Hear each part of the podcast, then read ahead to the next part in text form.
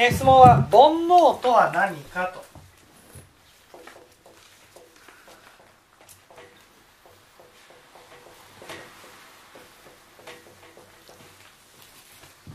ね煩悩とは何かと。こういうことですね。で煩悩というのはガタピシの心から生まれるんですね。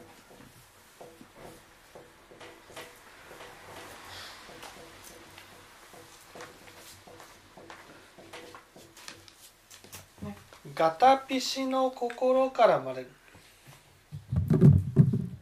いきなり難しくなったと思いました。聞聞聞いたことある。聞いたことある。あよかったよかっすガタピシっていうのはねいわゆる蛾がついているものと蛾がついていないものっていうことです。蛾がついているものと他っていうのは蛾がついていないものってことですだから蛾っていうのはね蛾がついているものは全部蛾なんです。例えば自分の子供には蛾がついている。だからがじゃあ自分の子供でも言うことを聞かなくなると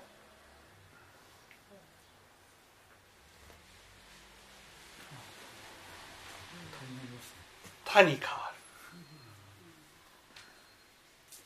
同じ人はずっと「が」がついてるわけじゃないってことなんです。ね、ががついているかいないかっていうのは一つの条件があって思い通りになるかならないか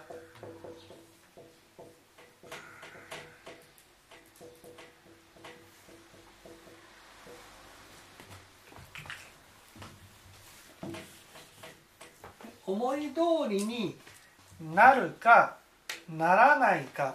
思い通りになるものに対しては「が」がつく。ががついた人には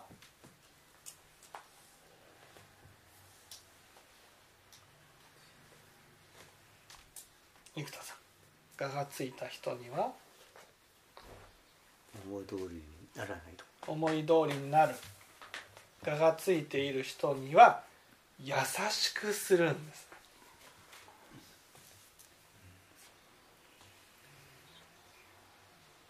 ところがそれはなぜなぜ？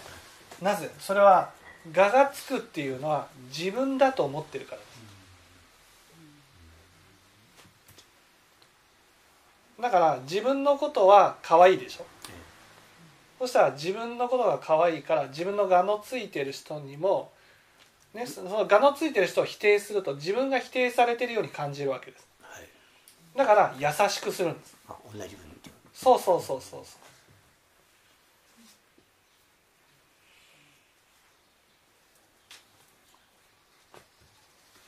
ところが同じ人でも言うことを聞かなくなると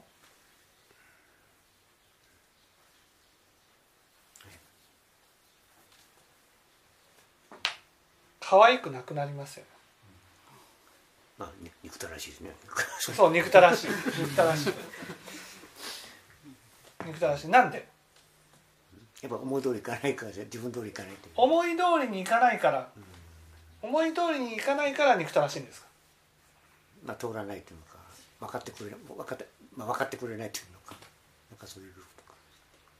なんで思い通りにいかないと憎たらしいんです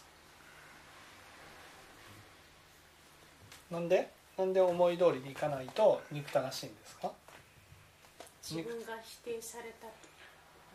うんうんうんうん。そう。自分が否定されたように感じる。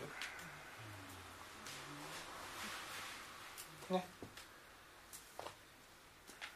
それはねなんで否定されたように感じるかというとね。その「が」というのはまたちょっと難しい言葉を使ってすいませんけどね。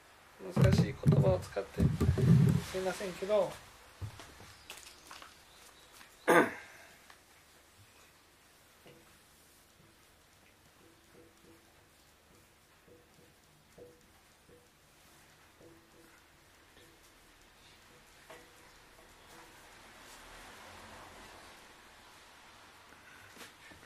上一主催っていう。生田さんいきなり難しくなりましたね、意味がわからない意味が分かんないですよね。上一っていうのは上っていうのはね常。に常。常っていうことはね例えばね例えば私が清盛さんを見た時に清盛さんってこういう人だとこう思って見てますよね そのこういう人だって思う気持ちって変わります？変わりません？変わらないそうですよね。清盛さんってこういう人だっていうふうに思っている気持ち、ね、これがね。変わらないっていうのが情ってことなんです。いつっていうのはこの人だって一つに定めるとそれがずっと変わらないってことなんです例えば僕が清盛さんのことをバカにしていたとしますよね。えそうすると清盛さんってこういう人だからねっていうふうに思ってこう見下している。それは清盛さんがそういう人だって思ってるから。えね。思い込んでるはい思い込んでる。例えば子供って親から見たらバカにしてる存在じゃないですか。だから子供ってこういう人だからねっていうふうに見てるのが上位それがね例えば子供っていうのは親の言うことを聞くものだと。こういうふうに思ってたんです。例えば清盛さんが子供だとしてね僕の言うことを聞くものだっていうふうに思ってたんです。ところがね清盛さんが反抗してきたんです。そうすると上一が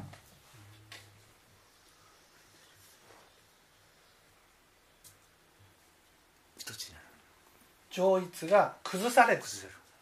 崩れると今度私たちはね我を保つために主催に走るんです。いいですかね？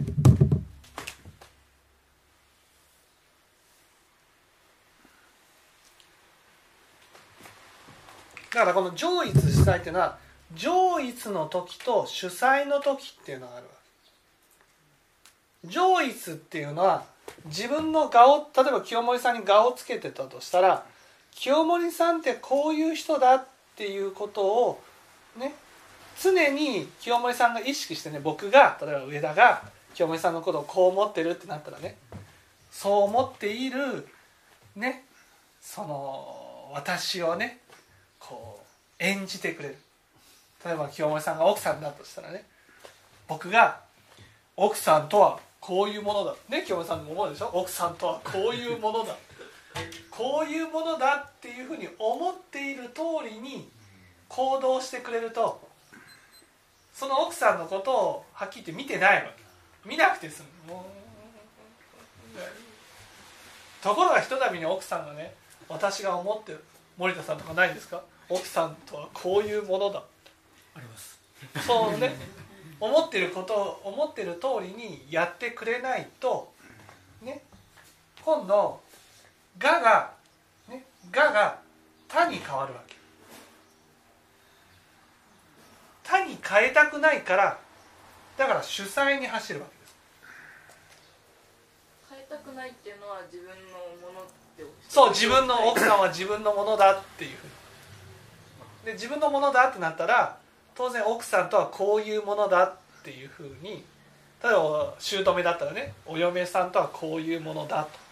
こういうふうに思ってる通りに振る舞ってくれるとまあお嫁さんのことは見ないで済むわけ。だからが「が」がついてるっていうの見てないわけ。はっきりもう見てないもん。こうおおお嫁さんとはこういうものだと。それがその通りに行動してくれないとその瞬間に「が」が「他」に変わる。んですね他に変わ変えたくないんです。自分のものになったものが自分のものじゃなくなるのが嫌、嫌だから今度主催に走るんです。主っていうのはね主人。わかりますかね。私がワンちゃんの主人なんだ。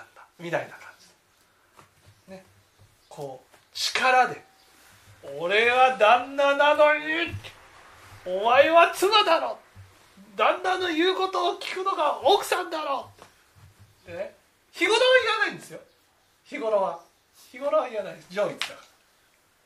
言うこと聞かない時だけうーっていうふうになる。これが主。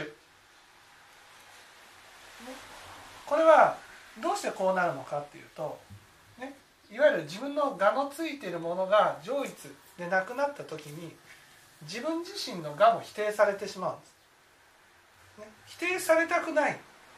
否定されたくないから我っていうのは価値なので。我っていうのは価値なので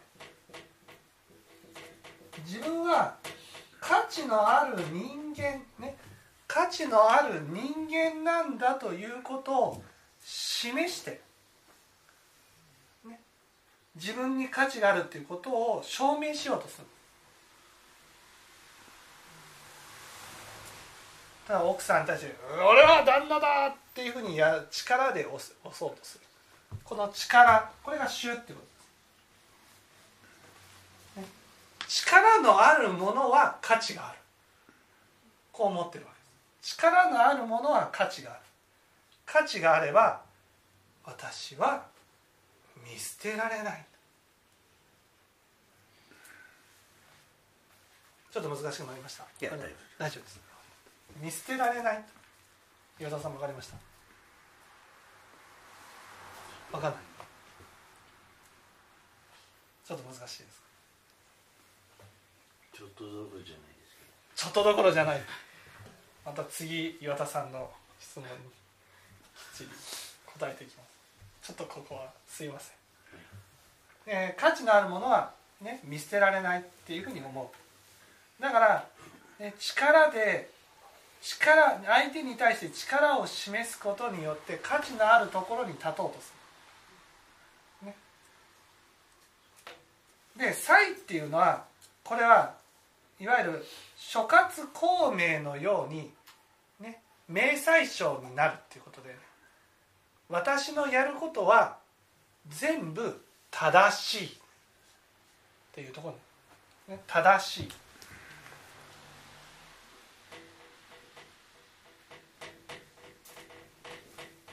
正義。正しいっていうのも価値がある。だから価値のあるところに立とうと。力も正義も価値のあるところに立とうとする。それを例えばね奥さんに対してグワッと「お前が悪いんだ」こんなことする。お前が悪いんだっていうふうに言って自分が正しいところに立とうとする、ね、例えば岩田さんだったら自分のことをダメだって思うことによって正しいところに立とうとする。この価値のあるところに立とうとする心をこれを煩悩。というんです。まずこれが一番煩悩を分かりやすくするための煩悩です。他にも煩悩がありますから。他にも煩悩がありますけどね。ここではまず煩悩って何？って言ったら煩悩っていうのは正太名門利用ですよ。と、ね、正太名門煩悩って何ですか？って言ったら煩悩って言ったら正太名門利用ですよと。正太っていうのはね他ガタピシで言ったらタイに勝ちたいってことなんです他に勝ちたい。だから無意識のうちに他他を作り出して他は負けていい。がは勝ってほしい。これがね正太なんです。他は見下しがは上に立つ。この心この心が煩悩なんです。だから煩悩をなくすっていうことはガタピシをなくすってことなんです。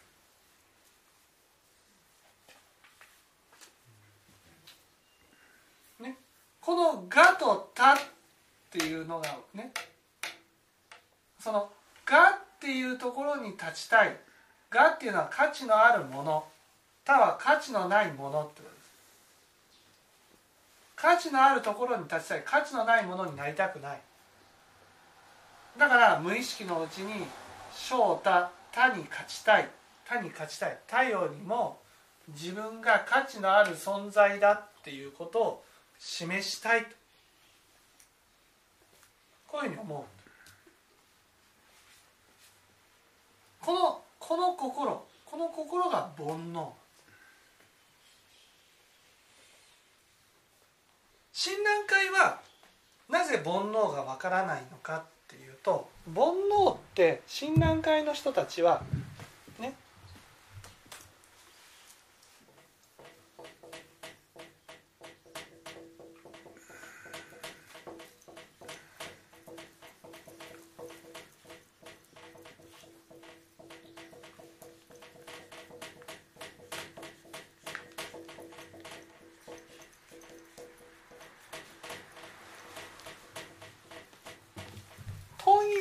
欲心に愚痴だと思ってるからです。ね、で、まあ親鸞の人ってね貪欲と欲の違いがわからない。貪欲って欲だと思ってるんです。だから欲は例えばご飯食べたいって思ったら欲でしょこれは煩悩ですよね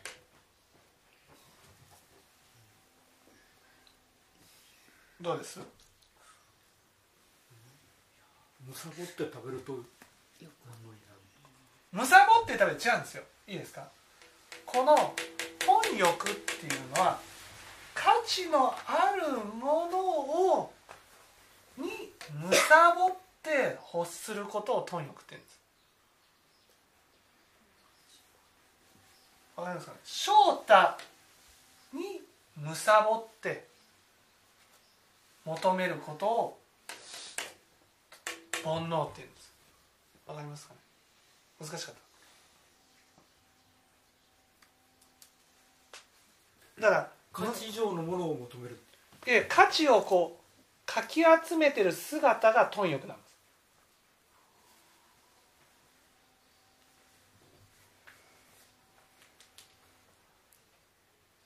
必要以上のものをという意味じ必要以上じゃなくてねそのまあちょっとまだ生田さんすいません難しくなりますけど。先ほどの話で愛欲の後悔に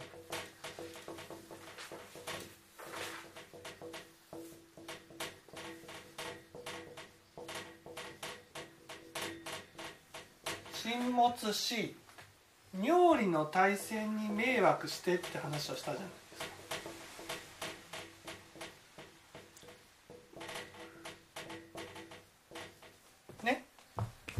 私たちが価値を価値ねこの妙理っていうのはこの正太正太妙門利用のことね正太妙門利用のことがこの価値を価値を求めるのは価値を手に入れたならば人が私のことを大事にしてくれるっていうふうに思うからなんです。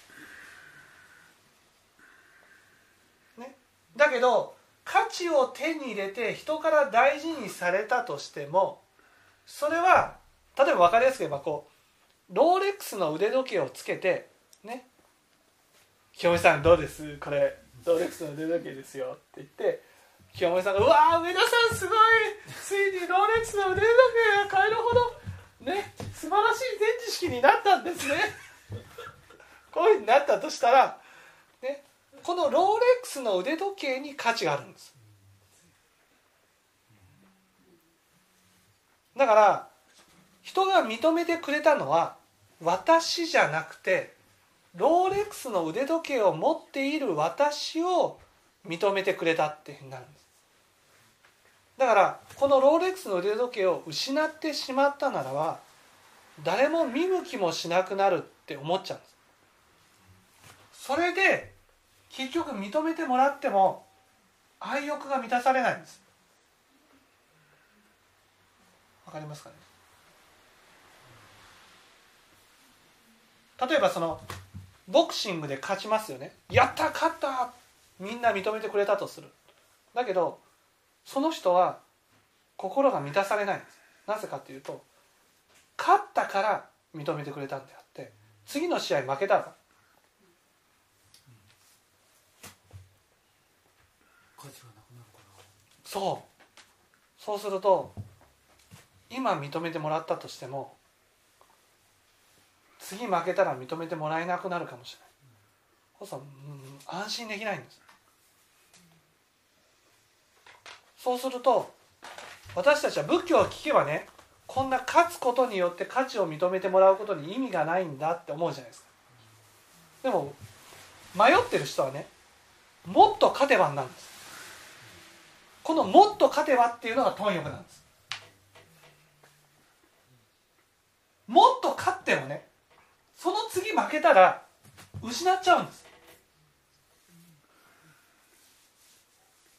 でもねそう思えば思うほどもっともっと勝てばになるんです。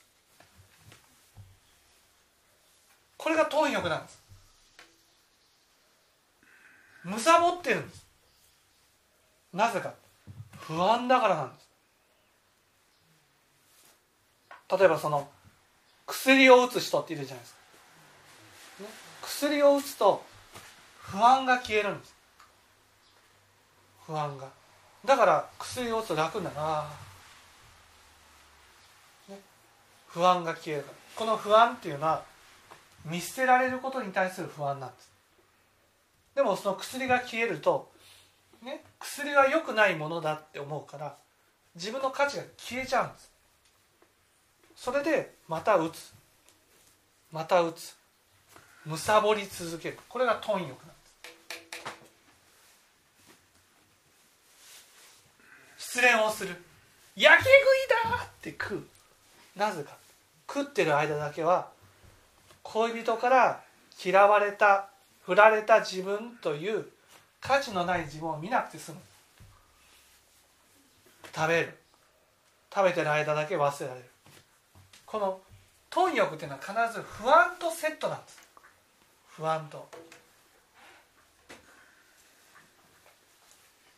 どれだけ価値のあるものを手に入れても価値のなねをその勝つことができなかったらね不安になる。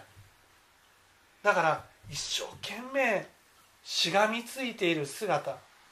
例えば勉強だったらね勉強ができて、ね、上田さん勉強ができてすごいですね。まあまあほんちょっと勉強しましたけどねみたいな。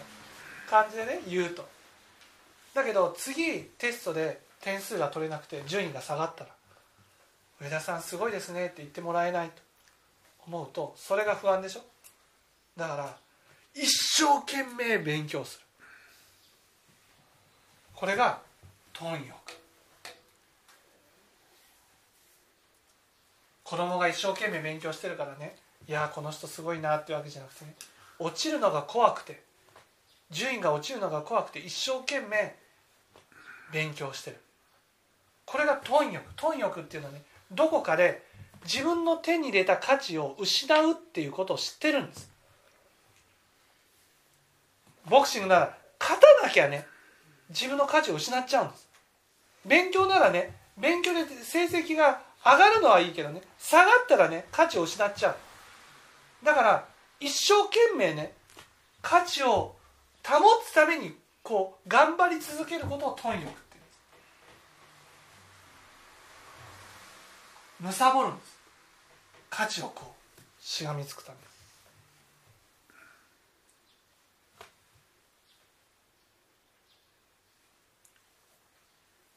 生田さん終わりました？はっきり理解できてないんだけどちょっと難しかった。それはあの不安をごまかしているというあことに不安をごまかしているね。不安をごまかしているのもまた貪欲なんです。不安だから一生懸命しがみつくのも貪欲だし不安をごまかすためにごまかすものに一生懸命ね例えばお酒を飲むとごまかせると。お酒を飲んでも価値にしがみつくことはできないじゃないですか。でもお酒を飲んでる間は不安をごまかせる。だからお酒をいくらでも飲んでしまう。これも貪欲なんですそのもとには自分の手に入れた価値を失うっていう不安があるんです。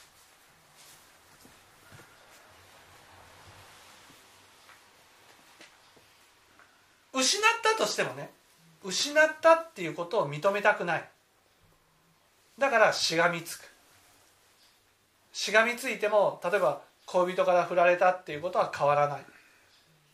変わらないってなったら飲んで忘れよう。食べて忘れよう。こういうのも貪欲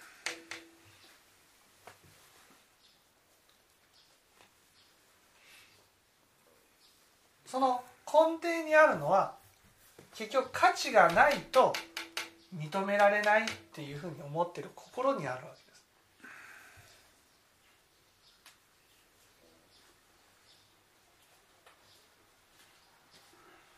矢田さん難しかったですか？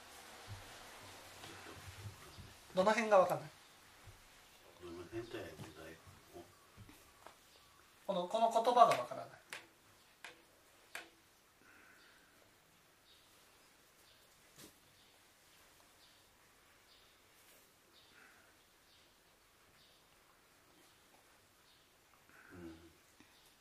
個一個いきましょうか。ね皆さんも分かってないかもしれない。煩悩っていうのは正太妙門利用っていうのが分からない。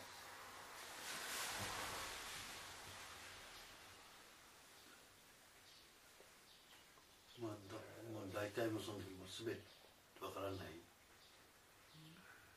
うん。この煩悩っていうのは正太妙門利用ですよっていうことです煩悩って何？って言ったら煩悩っていうのは正太妙門利用のことですよ。その翔太とか名門とかそれががわかんわかん。ない正太っていうのはね負けたくないとかバカにされたくないとかそういう心です。見下されたくないとか下に見られたくないとか。そこから見下されたくないから勝ちたい。勝って上に立ちたい。上に立ってね優越感に浸りたい。こういう心が正太です。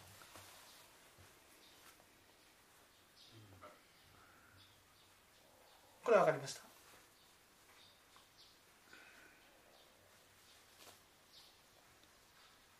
常に上に立ちたいってことですそう上に立ちたいそう。上に立ちたいと思って一生懸命頑張ることを貪欲って言うんです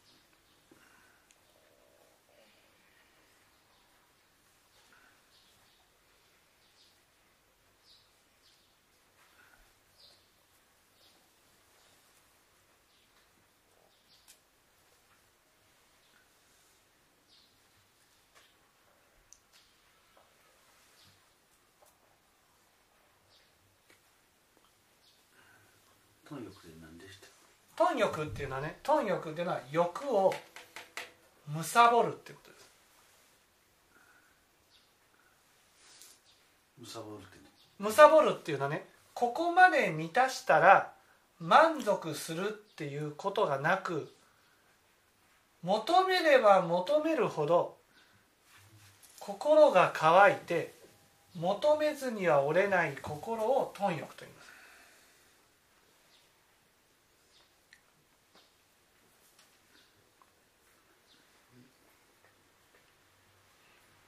例えばねご飯食べたらあーお腹いっぱいってなるじゃないですか。はい。これは欲なんです。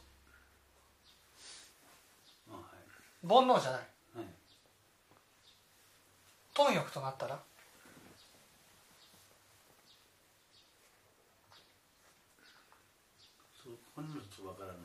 貪欲となったら食べて食べて食べてお腹がいっぱいになったらを吐くんです。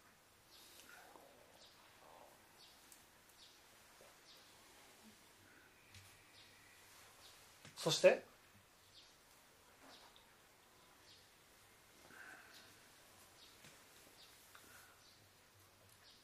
また食べるんですまた食べて食べてお腹いっぱいになったら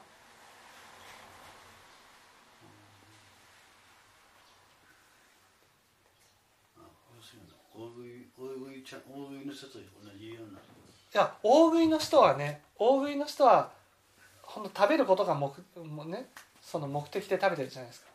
この貪欲の場合は不安をごまかすために食べてるんです。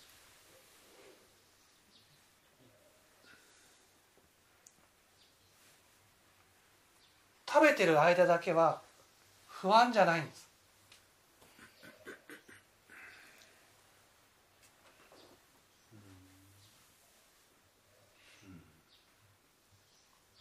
だから食べる。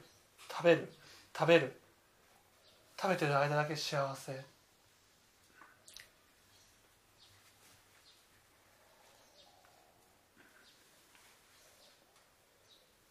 普通は食べれないじゃないですか。ん？普通は食べれないんじゃないですか。うん。だからね吐くんです。お腹いっぱいになったらそれ以上入らないから。これがお酒だったらいくらでも入るでしょ？入る人いるでしうんまあ、うん、いますけどょねお酒が飲みたいでてちょっと飲んだらああほろ酔いでこう気持ちいいこれぐらいで済むなら欲です。だけど本当にさ酔いたいからっていうウイスキーをこうそれでグイッて飲む人とかいるじゃないい。いつも酔っ払ってないと気が済まないっていうのを貪欲って言うんです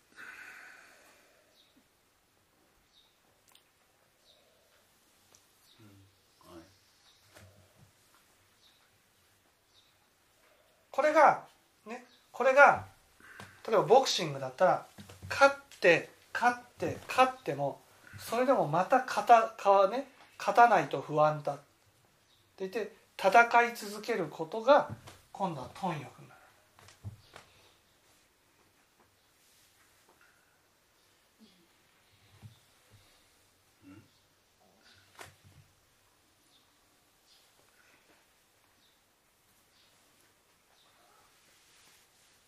なぜかというと勝つでしょ？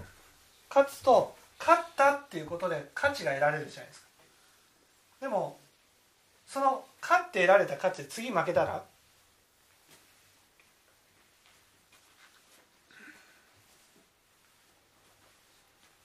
勝ち勝ちたい？次負けたら価値を失うんです。だからその失いたくないから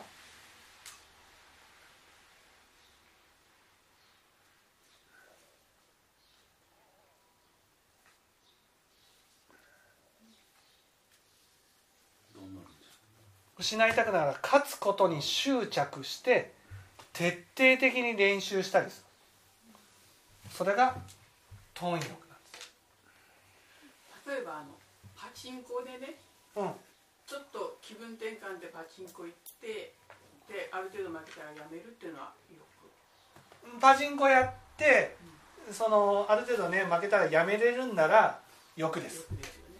でパチンコやって次々次々次々次々いやパチンコやって次々というよりもねパチンコをせずには折れない、ねなんで一番はねパチンコをする一番の目的は何だと思うんです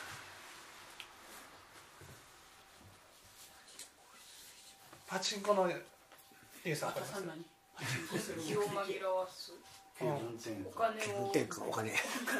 お金はお金は三三つ後だけど気分転換でやる。快感あな負けるつもりでいくからもうただ気分転じゃあ行くよパチンコをねする一番の目的はね時間を潰すことです。パチンコをしてるとね一日があっという間に過ぎていくんです。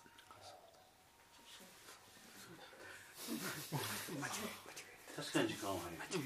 時間早いでしょ？時間このパチンコやってる間にパッとこのね一日という時間をねあっという間に過ごしたいんです。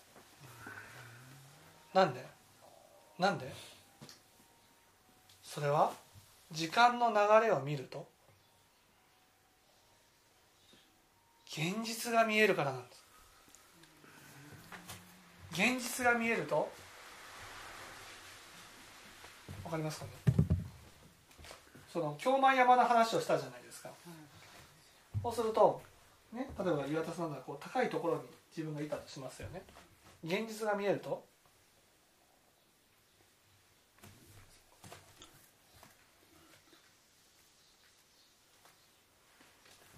現実が見えると高くないわけ自分低いですよ。そうするとこんな自分を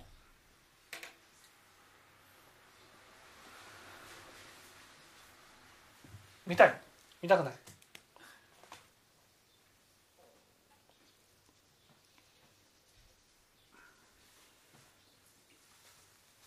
見たくはない。見たくないね。見たくない。そうすると気分転換っていうのはこの自分を見なくて済む。時間で。そうそうそう。この自分が本当にね京満山よりも高いところにあったらまあねそんなパチンコなんて絶対行きたくないです。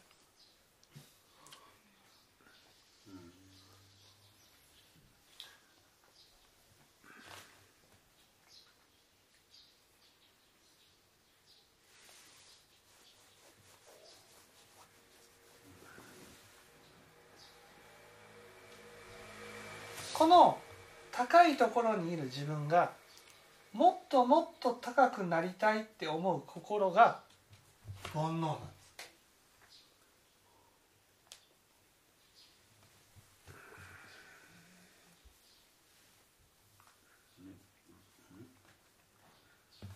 この高くなる方法に2つあるんです。一つは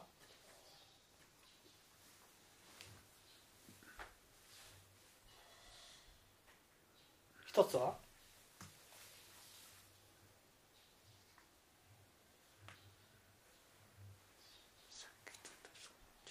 一つは広が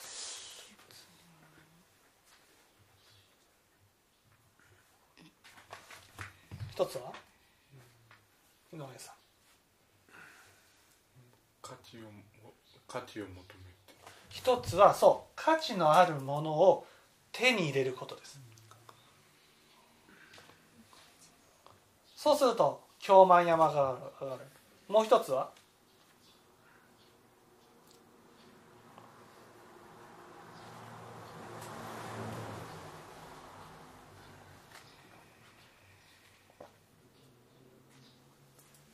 もう一つは？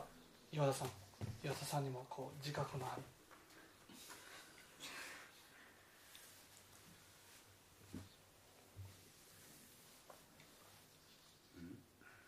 自覚ある。ほら。さっきからずっと話をしてた。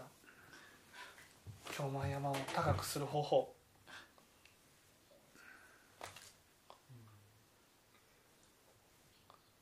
価値のないものを価値のない自分をダメだと？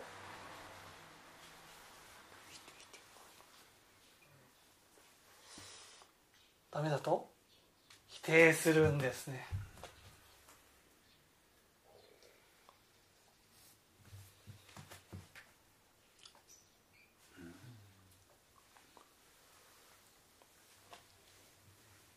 自分が頑張るかこの京満山を登るには自分が頑張るかできない人を否定するか。そのどちらかで上がっていくんです多くの人はまず最初に頑張って価値のある人間になろうとする。ところが頑張ってもこれ以上価値のある人間になれないとすると今度自分を責めたり人を責めたりして自分の価値を上げよう上げようとする。んですこれさっきも言ったけど自分を責めてるんだよね。そ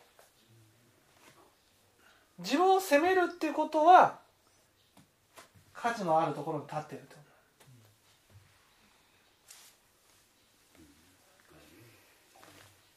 この価値のあるところから少しでも価値のある人間になろうなろうなろうと京満山を登っていくことを煩悩。ところがこれはこのね京満山っていうのは自分のイメージしている自分なんです。現実の自分じゃないんです。だから京満山を登れば登るほど現実の自分と、ね、いわゆる京満山の登った自分との間にギャップができるんです。このギャップ。このギャップをねできればできるほど不安なんです。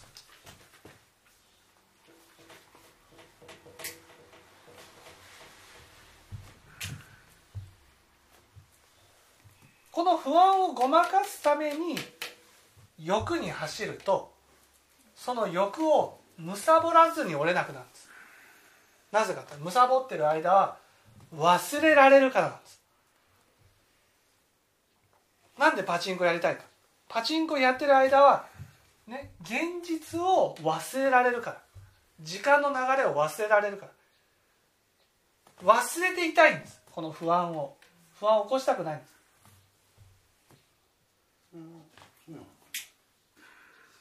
俺やりながらでも不安はしとるけどそれはやりながらも不安になってるなってるのは没頭できてないんです。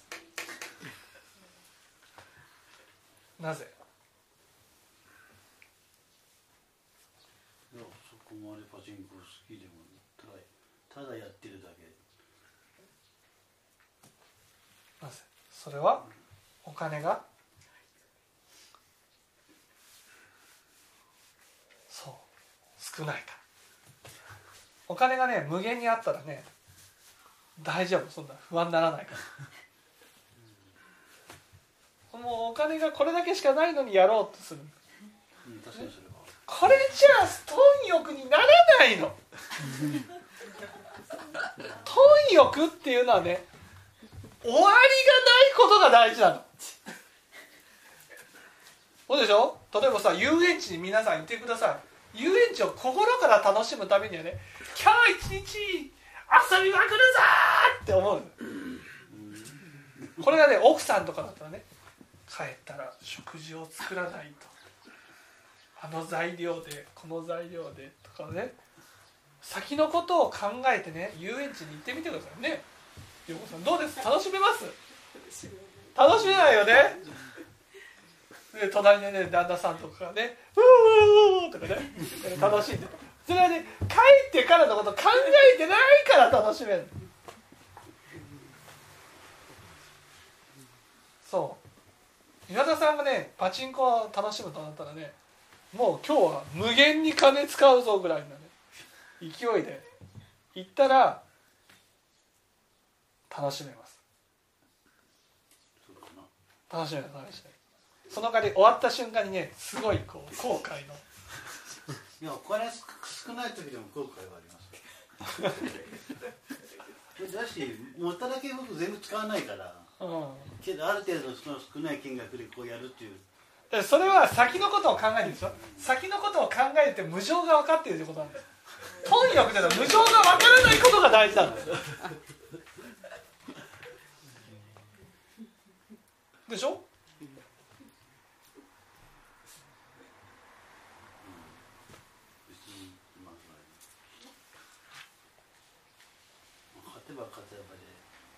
ね家族の食事もバーッとできるしう家族でエネルギー集めてねっていう、ん、まあうん、そういう自分のよよ喜びはあったよ。ああそれは別にそのなんていうんですかね。その金を稼ぐためにやってるわけです。パチンコやるのは。ね。うん、うん、まあそう。まあそう。ね。貪欲っていうのはそうじゃない。貪欲っていうのはねもう現実をごまかすためにやるんです。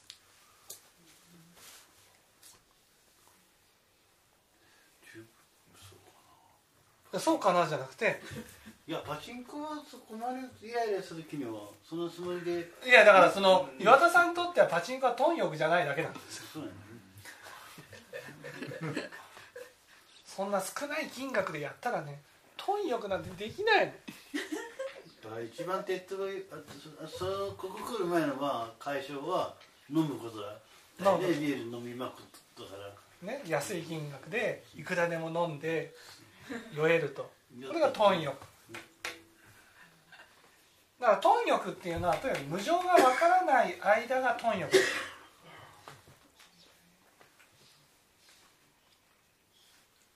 ね。だからこれが煩悩。ね。でそのあくまでもその貪欲に走るっていうのは必ずこの価値のある自分と現実との間にギャップがある。んですこのギャップが不安だこの不安をごまかすために貪欲に走るわ。け、ね、診断会の人は貪欲欲が煩悩だと思ってるから食欲も煩悩、ね、食べることも煩悩。寝ることも煩悩、ね、お金を稼ぐことも煩悩。だから分かんない。な何でもかんでも煩悩にしてるから。煩悩っていうのはねあくまでも正太名門利用これが煩悩なんです。これに関係して勝ちたいと思って上がってったけど現実はそうじゃない。この不安をごまかすために勝ちに執着するのも煩悩だし。貪欲。その不安なものを欲でごまかして見ないようにするのも煩悩。こういうことなんです。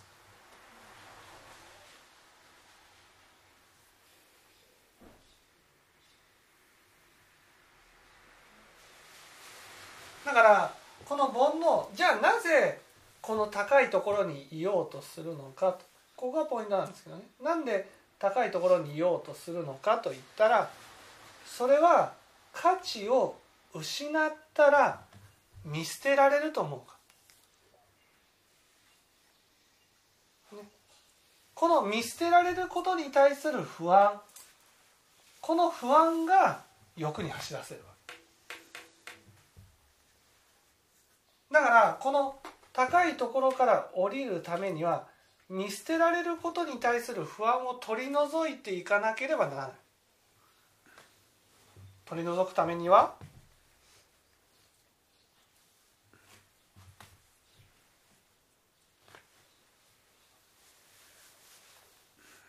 岩田さん分かります？ちょっと難しいですね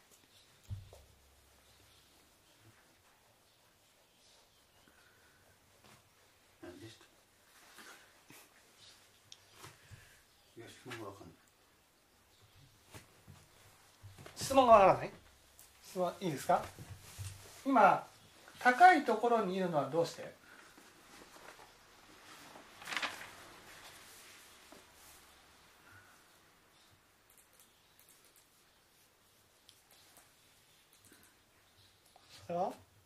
価値価値を失ったら？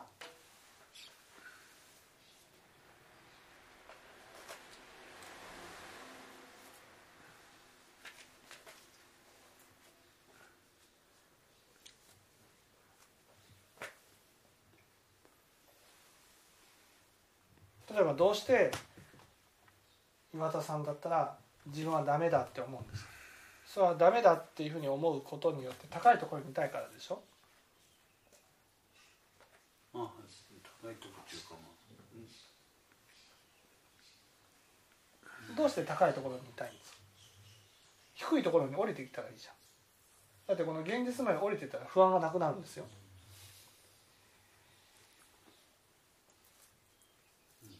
どうして降りられない？自信がない。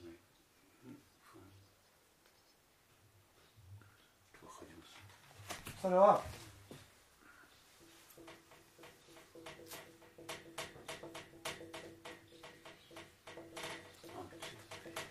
見捨てられると思ってるか？らこの見捨てられることに対する不安を仏教で異常というんです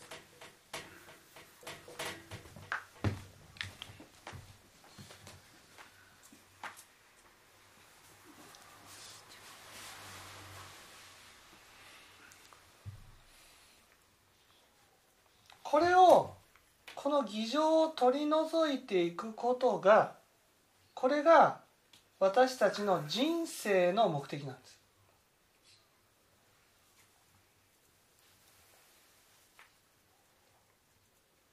じゃあどうしたらこの偽情を取り除くことができるのかと。どうしたら取り除くことができるんですか不安をなくす不安をなくすにはどうしたらいい？という質問をしたんです。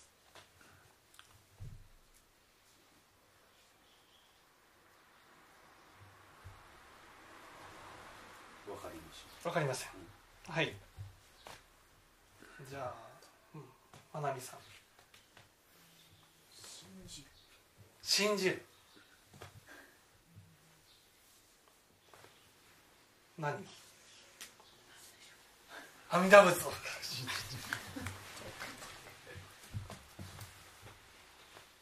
お母さん。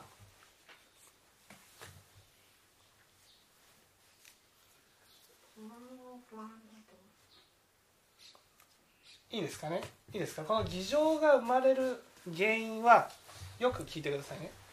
私たちは愛欲が満たしたい。んですねだけど親鸞聖には妙理の大戦に迷惑してって言われてるんです。ということは価値のこの妙理って価値のことね。価値のあるものしか、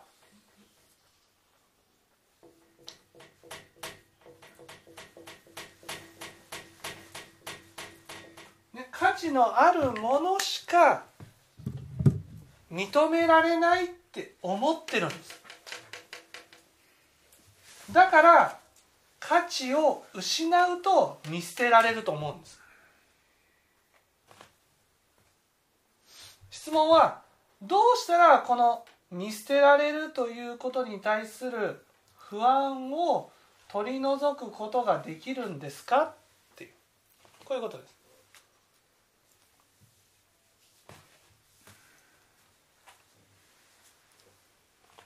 それは？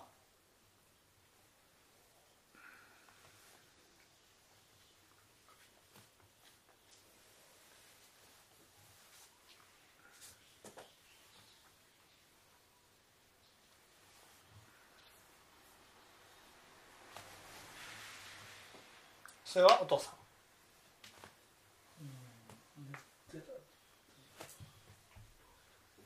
私たちはね価値のある人間しか認めてもらえないと思ってるんです、ね、だから認めてもらうことと価値がセットになってるんですよ。でも偽情っていうのはこの価値を失ったら見捨てられると思う頃なんですよ。覚えたら他人を見捨てないんじゃない？うんそれはそうですけど。の、うん、他人を見捨てない自分を見捨てなくなる。どうしたらいい？どうした？ら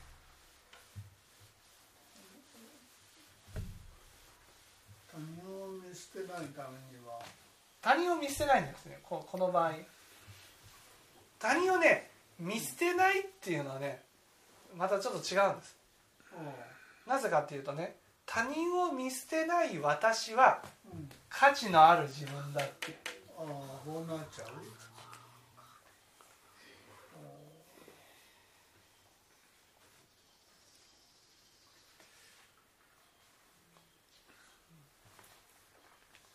これはね自分の価値をね価値がなくてもうん。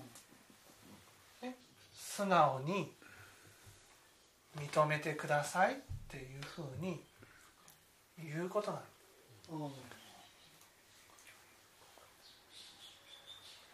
第三者から認めてもらうってこと？価値がなくても第三者から認めてほしいと。そうそう。例えばねその例えば岩田さんの例で言うと岩田さんが自分はダメだダメだっていうふうにねこう言ったとします。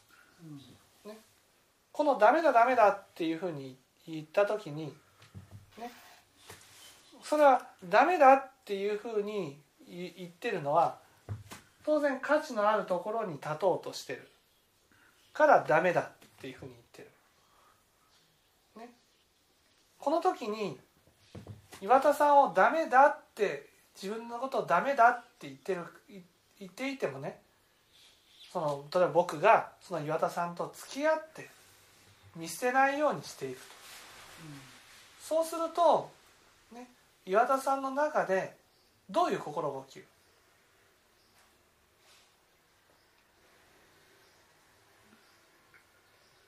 ダメなままでもいいんだなうん、ダメなままでも受け入れてもらいたいって思うんです。だけど事情があるから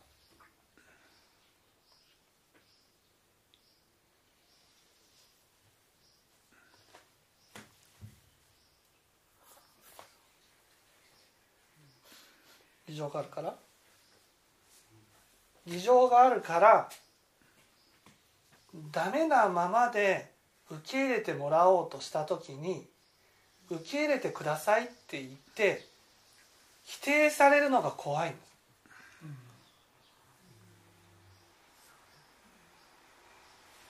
だから素直に認めてくださいとか受け入れてくださいって言えないんです。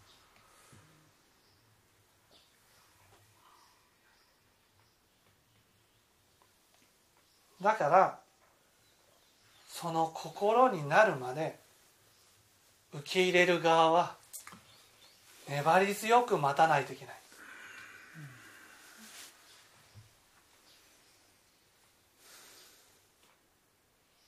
あこの人は私のことを見捨てないんだな。私が価値がなくても見捨てないんだな。それを信じてね受け入れてもらえませんかって認めてくれませんかって言えるかどうかそれを本当にね受け入れてくださいって言えるようになったその瞬間に議場がもちろんそれでね「嫌だよ」って言ったらね 議場がまたさらに強くなります。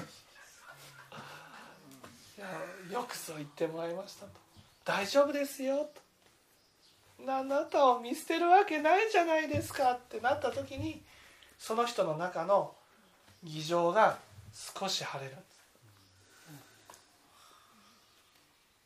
これでもこれでも認めてもらえる人はなかなか少ないんじゃない？そう少ない。ね。だからね。この道は何度会って言われるんですね。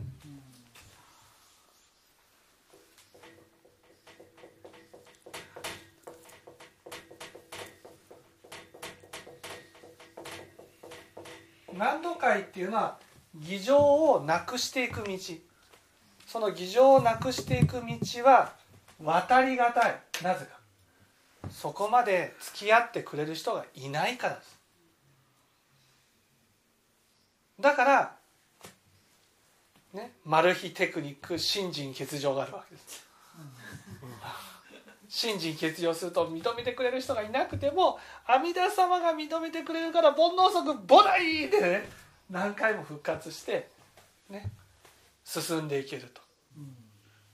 えだから宗教に走るっていうこともあるだから宗教うん。また別です。だからいやこれは宗教に走るのは貪欲から宗宗宗教に走る宗教っていうのはねいわゆるあなたを特別な存在だって言ってくれるんです、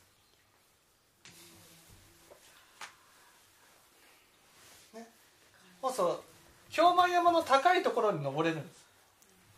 例えば親鸞会とかね。ね。いわゆる仏法を聞けた皆さんはもう素晴らしい人ですと。こういうふうに言われるじゃないですか。そうやってこう高いところに置いてくれると自分の価値が高くなる。キリスト教なんかで例えば罪ある人も神様は見捨てずにこううんっていうのはそれも違う意味で自分を価値それはそのね多分そのキリスト教の中で信心欠如した人がいるんです。キリスト教自体の教えは神に逆らう者には罰をですからキリスト教の教え自体は。でもその教えの中にねそのいや見捨てませんよっていうところが出てきてるっていうのはそれはそのキリスト教の中にも阿弥陀仏に救われた人がいて正しい教えを伝えているからだと思うんです。だ本来のキリスト教の教えから言うとねもう悪価値のないものはもうはいはい。ノアの箱舟にも連れていかないわけでしょ。もうみんな死ねっていう。例えば信じる者は救われる。信じない者は地獄に落ちろと。こうマザー・テレサなんかはこう思想関係なく貧しい人をこうずっと救っていかれたっていう話を聞いたことあるんですけどはい。それはだからこう路傍でこう倒れてる人誰も相手にしない人をこう病院に連れて行ってとかってそれは、これもね仏教じゃないんです仏教っていうのはね仏教っていうのはその自分がね例えば自分がお腹を空いていたとしますよね。マザー・テレサって多分ねお腹を空いていて食べ物をいただいたならば自分が食べずに飢えてる人に渡そうとするんです。仏教じゃないんです。仏教は自分が食べるんです。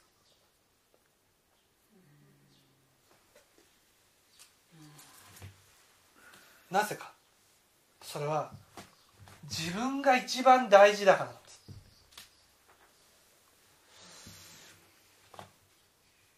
マザー・テレサはね自分よりも人の方が大事なん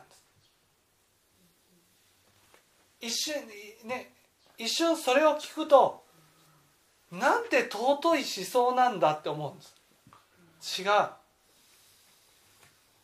仏教っていうのはね真理を説くんです。自分が大事だからこそ皆さんも大事だっていうふうに思うんです。有意識だか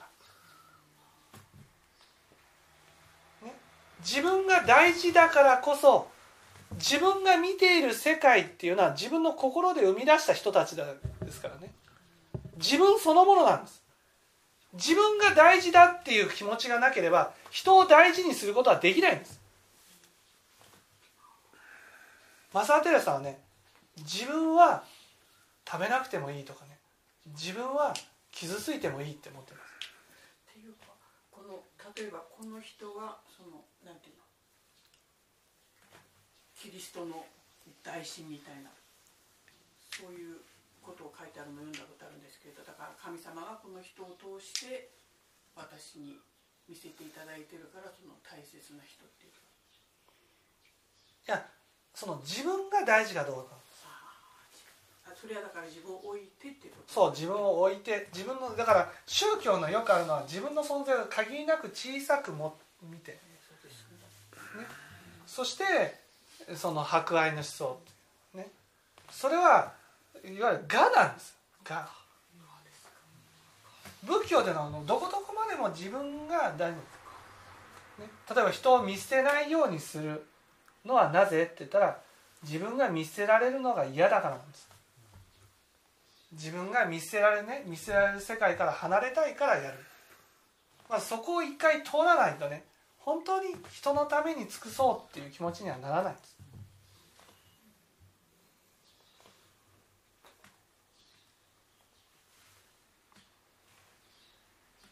だから自分がね大切だから人も大切なんだ。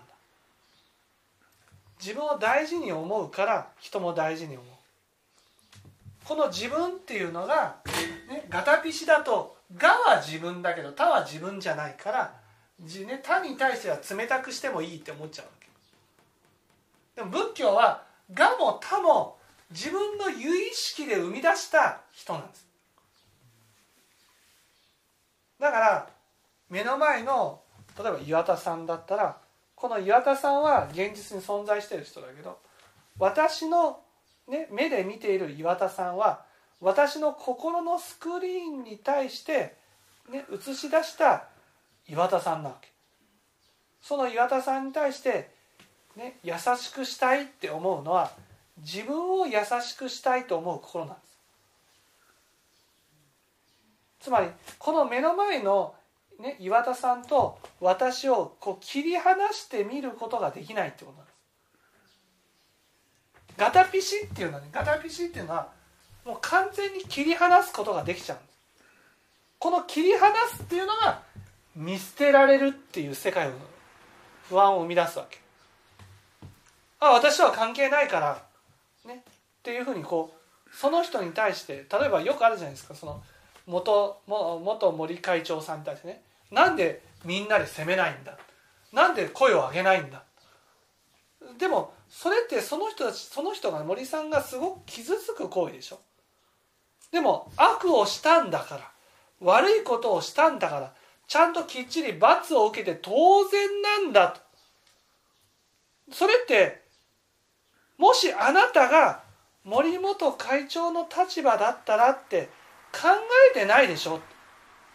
同じ立場でもねみんなからそんなふうに言われてもいいって言えるってことなんです。言えないでしょ。それを人だったらね人だったらもう何が正しいか何が間違ってるかだけで無慈悲にその責めることができる。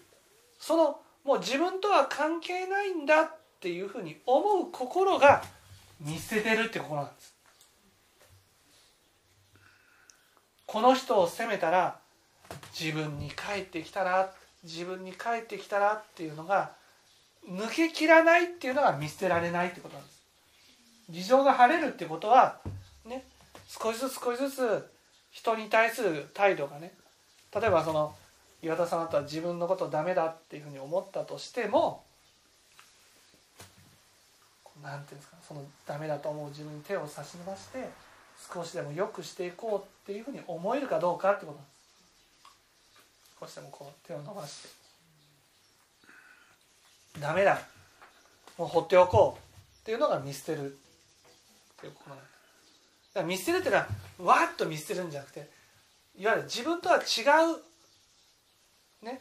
この心が見捨てるっていう心なんですこの人を攻撃しても自分には跳ね返ってこないよ思う心が見捨てるってことなんですその心が価値のあるところに立たずにはおれない。煩悩を生み出していく。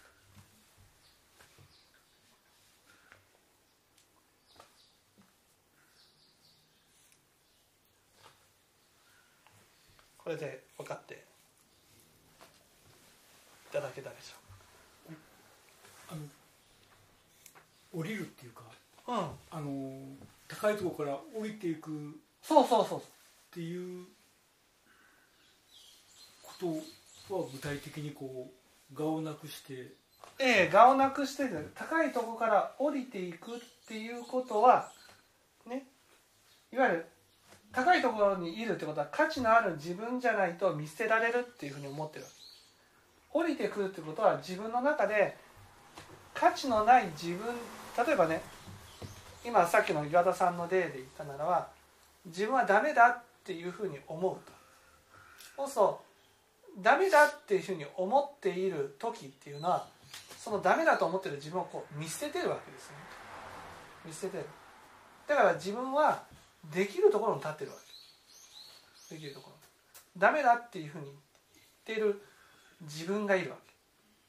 それを例えば私がね例えばまあカールさんとかがこうねこうその付き合っていくことによってあ自分が見捨てたダメだっていうのもねダメだっていう自分を見捨てない人がいるんだっていうふうにな。る見捨てない人がいるんだ。なんで？カードさんもねそれがあなただからこのダメだって言ってるのもあなた自身だからってなって初めてこう自分と今立ってる自分とダメな自分がこうつながるわけ、ね、その時に初めてこんな自分だけど認めてもらいたいって思う。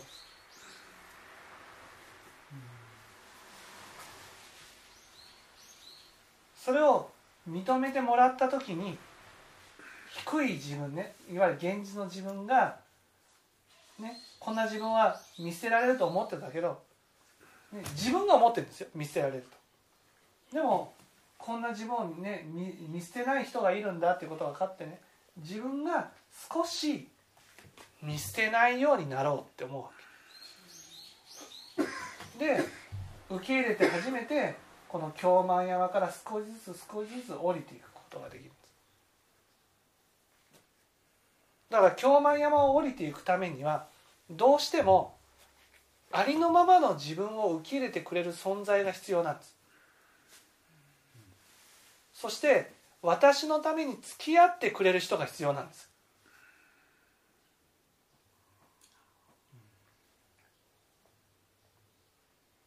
本来ならそれが親であるべきなんです。